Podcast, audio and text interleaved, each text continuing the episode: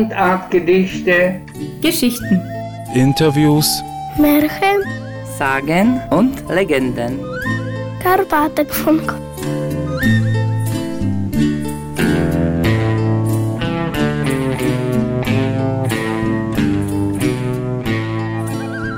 Hallo und herzlich willkommen zum Karpatenfunk, dem Podcast des Karpatenblattes. Mein Name ist Katrin Litschko und ich bin die Chefredakteurin des Magazins der deutschen Minderheit in der Slowakei. Und mir gegenüber sitzt heute wieder einmal die IFA-Kulturmanagerin des Karpatendeutschen Vereins Zoe Luck. Ja, Zoe, was gibt's Neues? Bei uns gibt es momentan eine neue Ausschreibung. Und zwar wird eine neue Kulturmanagerin für den Karpaten-Deutschen Verein gesucht. Genau, die Ausschreibung gibt es ganz frisch bei uns auf der Website oder auch auf den Social-Media-Kanälen. Und da wird praktisch eine Nachfolgerin gesucht, vor allem auch im Bereich Podcast und Social Media. Und der Bewerbungsschluss für die Stelle ist der 1. November. Also falls das jemand interessiert, da kann man sich gerne mal reinklicken und schauen, ob das vielleicht was Interessantes wäre. Genau, und die Person sollte dann auch Projekte machen für Kinder und Jugendliche, weil wir gerne mehr mit den Minderheitenschulen auch zusammenarbeiten möchten. Und wir freuen uns auf zahlreiche Bewerbungen.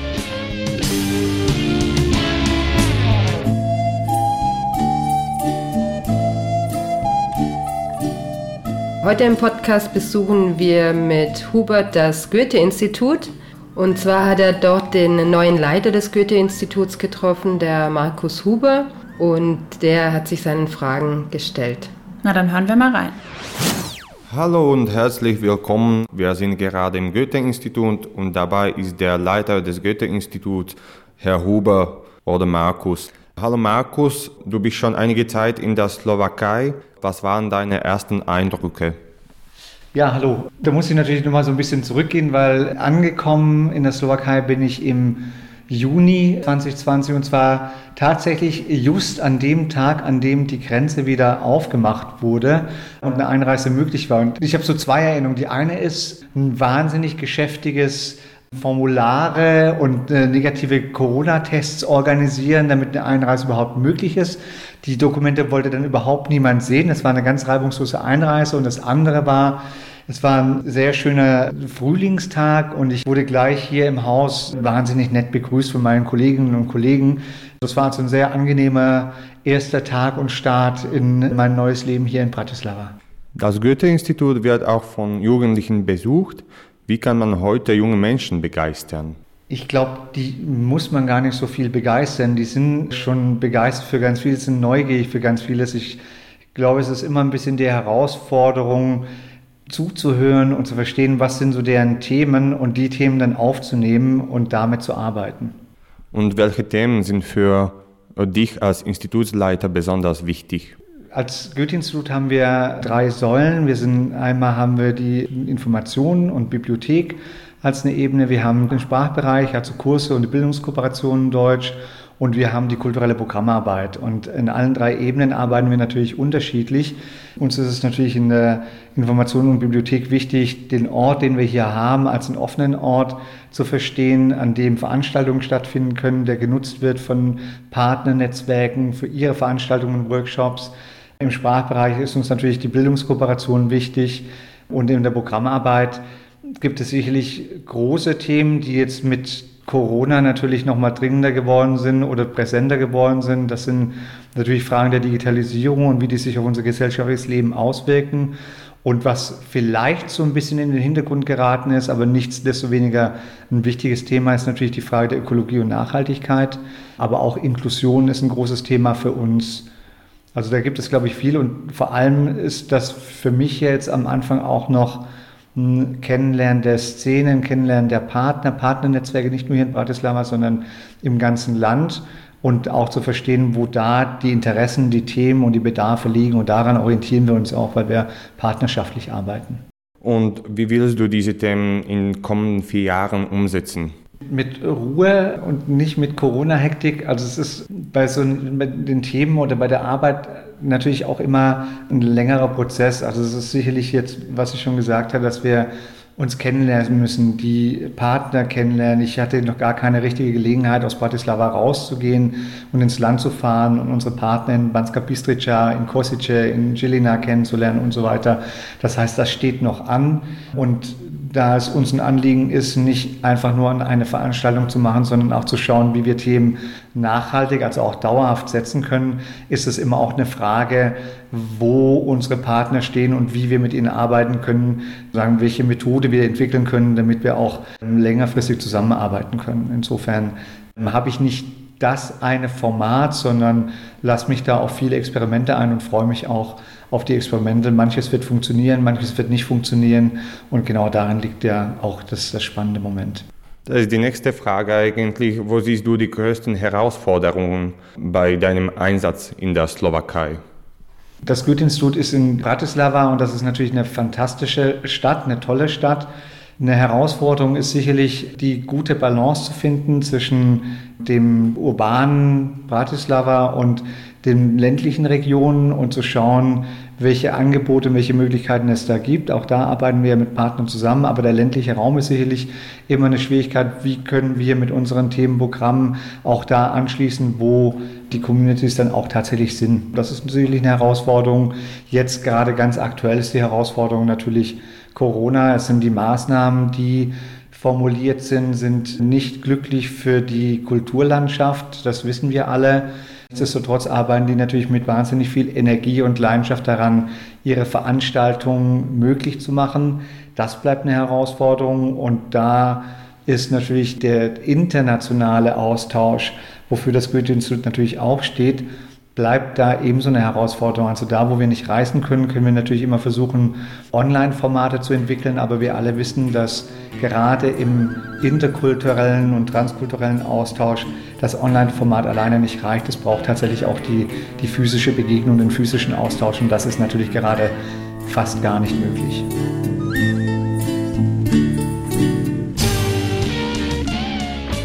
So, diese Erfahrung hast du ja letzte Woche auch gemacht. Du hast auch eine große Veranstaltung zum Austausch verschiedener Minderheiten organisiert und Corona hat dir da einen Strich durch die Rechnung gemacht. Was war denn da los? Ja, das war tatsächlich alles etwas kurzfristig, dass das Ganze nochmal praktisch in letzter Minute umgeplant werden musste. Wir haben eigentlich geplant eine Abendveranstaltung mit Vertretern verschiedener Minderheiten und mit der Idee, möglichst diverse Personen hier zu Wort kommen zu lassen in einem Storytelling-Format. Und die Idee der Veranstaltung ist es, dass jede Person dabei sieben Minuten Zeit hat, eine ganz persönliche Geschichte zu erzählen zu jeder Veranstaltung gibt es dann ein Oberthema und das Oberthema dieser Veranstaltung war das Thema Freiheit. Und geplant war das Ganze eigentlich als Präsenzveranstaltung. Und wir haben uns dann dazu entschieden, das Ganze in den Online-Raum zu verlegen und haben jetzt praktisch kurze Videoaufnahmen gemacht, die man dann jetzt auch demnächst bei uns praktisch in einer Online-Veranstaltung zusammen gucken kann. Also da kann man ruhig weiterhin mal auf der Website und auf der Social-Media-Seite des Karpatenblattes weiterhin eifrig gucken. Und das Ganze soll voraussichtlich am 29. Oktober dann online gezeigt werden. Und was sind da für Geschichten vorgetragen worden? Du hast gesagt, zum Thema Freiheit war das. Ich will jetzt natürlich noch keine konkreten Geschichten verraten, aber es waren sehr, sehr unterschiedliche Geschichten, auch von sehr verschiedenen Personen in Bratislava. Wir haben zum Beispiel eine leidenschaftliche Opernsängerin dabei gehabt, die eigentlich erzählt, wie sie zum Opernsingen kam und was vielleicht der Operngesang für sie auch mit Freiheit zu tun hat. Und dann hatten wir noch ganz witzig jemanden, der eigentlich in einer Gedicht-Rap-Format seine ganz persönliche Geschichte auch zum Thema Freiheit vorgetragen hat. Mhm, ja, da bin ich mal gespannt. Hat Hubert mit Markus Huber eigentlich auch über die deutsche Minderheit gesprochen? Ja, genau, die haben das Thema deutsche Minderheit auch angesprochen und der Herr Huber war ja auch schon bei uns im Museum und hat sich bei Herrn Pöss vorgestellt, also bei dem Vorsitzenden des Karpatendeutschen Vereins. Und Hubert wollte zum Beispiel von ihm wissen, was seine Pläne hinsichtlich der Regionen sind. Die Karpatendeutschen leben in mehreren Orten in der ganzen Slowakei. Hast du schon überlegt, ob du auch andere Gebiete besuchen willst und wenn ja, welche? Ja, Also ich bin noch neu in der Slowakei und auch noch gar nicht ganz vertraut mit der Vielfalt der deutschen Minderheiten hier in der Slowakei. Aber wir haben natürlich als Goethe-Institut Partner in der ganzen Slowakei und die Gelegenheit, die Partner zu besuchen, ist natürlich auch immer damit verbunden mit der Möglichkeit, die deutschen Minderheiten zu besuchen und kennenzulernen. Das ist in Kosice, Banska Bistrica, das sind natürlich Orte, Dilina genauso, wo ich bisher noch nicht war, wo ich mich aber sehr darauf freue, auch auf die Vielfalt. Und in den Regionen gibt es auch Minderheitsschulen oder Schulen, an denen man verstärkt Deutsch lernt. Wie willst du die Zusammenarbeit mit diesen Schulen stärken? Also wir haben ja verschiedene Kooperationen und Zusammenarbeit mit Minderheitenschulen. Das ist ein sehr breites und vielfältiges Programm. Das reicht von der Ausbildung und Qualifizierung von Deutschlehrenden. Das geht über Sommerakademien, die wir anbieten. In diesem Jahr natürlich etwas schwieriger, äh, sowas anzubieten. Das sind die Lesesäle in Banska Bistrica und in Kosice, die wir entsprechend ausstatten äh, mit Lesematerial, Unterrichtsmaterial. Also da gibt es vielfältige Programme und Angebote, die wir machen, die wir auch weiterhin pflegen und die wir ausbauen möchten. Unsere Jugendlichen würden gerne wissen, was man alles dafür tun muss, um Leiter eines Kulturinstituts zu werden. Ich weiß nicht, ob ich da das Vorzeigebeispiel bin. Ich hatte jetzt nicht nach dem Studium das feste Ziel, Leiter des Goethe-Institutes zu werden. Ich bin auf vielen Umwegen dorthin gekommen. Ich habe eine Ausbildung als Motorradmechaniker gemacht. Ich habe studiert. Ich habe dann für ein Festival relativ lange gearbeitet, verschiedene Positionen gehabt und bin dann zum Goethe-Institut gekommen als Quereinsteiger und fand das für mich eigentlich einen ganz guten Weg, viele verschiedene Arbeitskontexte im kulturellen Zusammenhängen kennenzulernen, auch im In- und im Ausland. Das war für mich dann eigentlich ein ganz gutes Rüstzeug für das Goethe-Institut. Im Kern ist es, glaube ich, das Interesse und die Neugier für die internationale Kulturlandschaft, für die Begegnung, für den Austausch. Das steht sicherlich im Kern, aber es führen viele Wege zum Goethe-Institut. Ich hatte meinen eigenen, jeder hat seinen eigenen Weg zum Goethe-Institut. Und was war das für ein Festival? Das war die Transmediale, das ist ein Medienkunstfestival, das in Berlin angesiedelt ist und das es schon seit, glaube ich, über 30 Jahren gibt mittlerweile. Ein Festival, das sich mit der technologischen Entwicklung und den Fragen, wie Technologie und Gesellschaft zusammenwirken, auseinandersetzt. Du bist hier in Pressburg, Bratislava in der Slowakei. Warum gerade hier? Weil ich nach Mittelosteuropa wollte und weil die Slowakei ein wahnsinnig tolles Land ist. Und als ich die Gelegenheit hatte, hierher zu kommen, habe ich gleich zugesagt. Und hast du vorher über die Slowakei etwas gewusst? Ich war noch nie hier, also es ist das erste Mal, dass ich in der Slowakei tatsächlich bin und lebe. Ich habe über die Slowakei gelesen, das ist sozusagen das, was ich einerseits aus der Berichterstattung natürlich mitbekomme. Wir haben hier im Haus ja auch einen tollen Kollegen, der Autor ist. Tatsächlich war auch eine der ersten Begegnungen mit der Slowakei und mit dem Goethe-Institut auch die Literatur. Du bist schon längere Zeit in der Slowakei. Welche slowakische Gerichte hast du schon probiert? Noch nicht genügend, glaube ich. Also das, was ich bisher probiert habe, schmeckt mir auf jeden Fall sehr gut. Was ich natürlich gleich probieren musste, waren Haluschki. Da bin ich gar nicht drum herum gekommen. Da war klar, das muss ich sofort probieren. Gulasch natürlich auch. Ich habe mir sagen lassen, dass die Suppen in der Slowakei ganz hervorragend sind. Insofern freue ich mich natürlich auf einen Herbst und Winter. Das ist ja die, die beste Suppenzeit.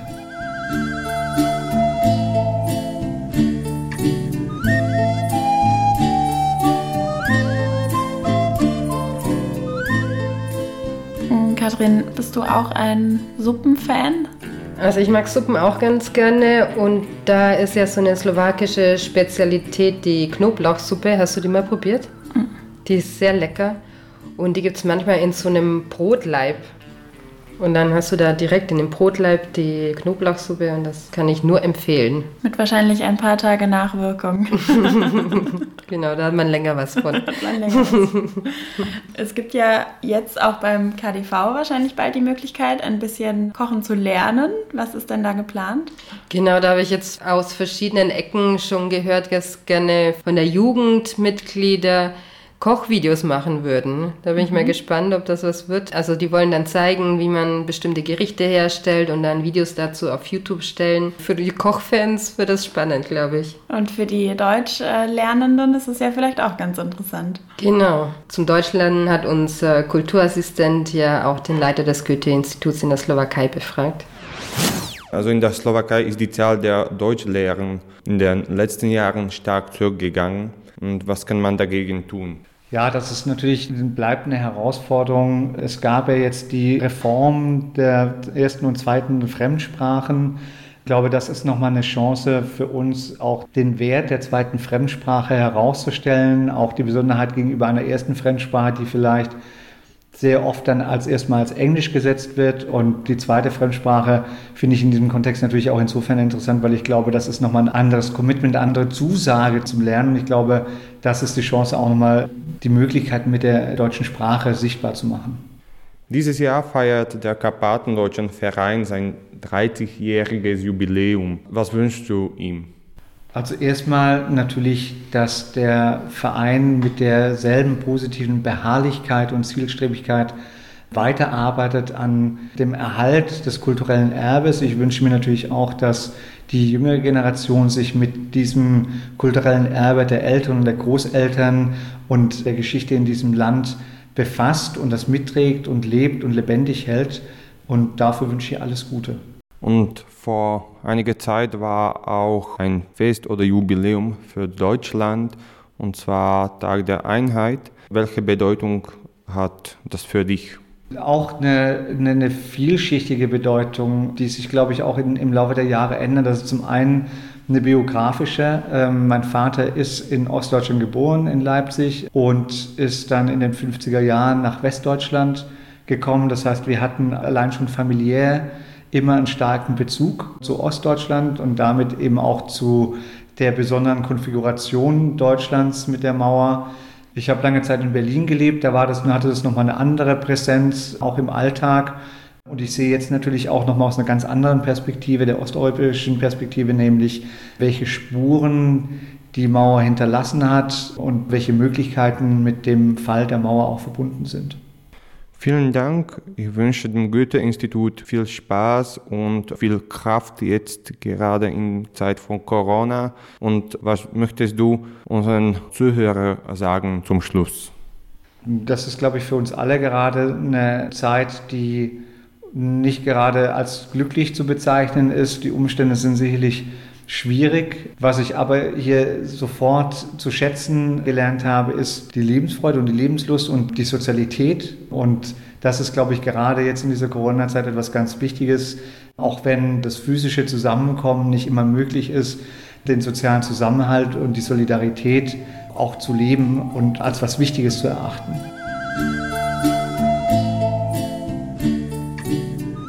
Ja, also dann wünschen wir euch auch, dass ihr gut durch die Corona-Zeit kommt. Und Zoe, dir wünschen wir auch alles Gute. Du wirst ja durch die Corona-Zeit in einem anderen Land kommen. Also du verlässt uns ja demnächst.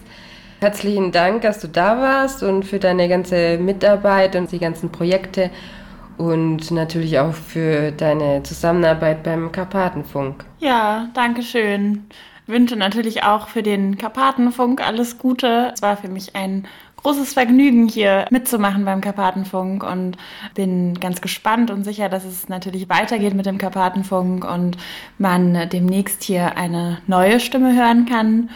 Und ich bedanke mich auch für die gute Zusammenarbeit. Das war eine gute Zeit hier in Bratislava beim Karpatendeutschen Verein zu sein und viele Gesichter hier kennenzulernen. Trotz der ja etwas besonderen Umstände in diesem Jahr ja doch auch einige spannende Projekte stattfinden konnten. Ja, damit vielen Dank. Fürs Zuhören und fürs Mitmachen. Den Karpatenfunk findet ihr weiterhin immer dort, wo es Podcasts gibt. Und auf karpatenblatt.sk. Ciao aus Bratislava. Tschüss aus Pressburg.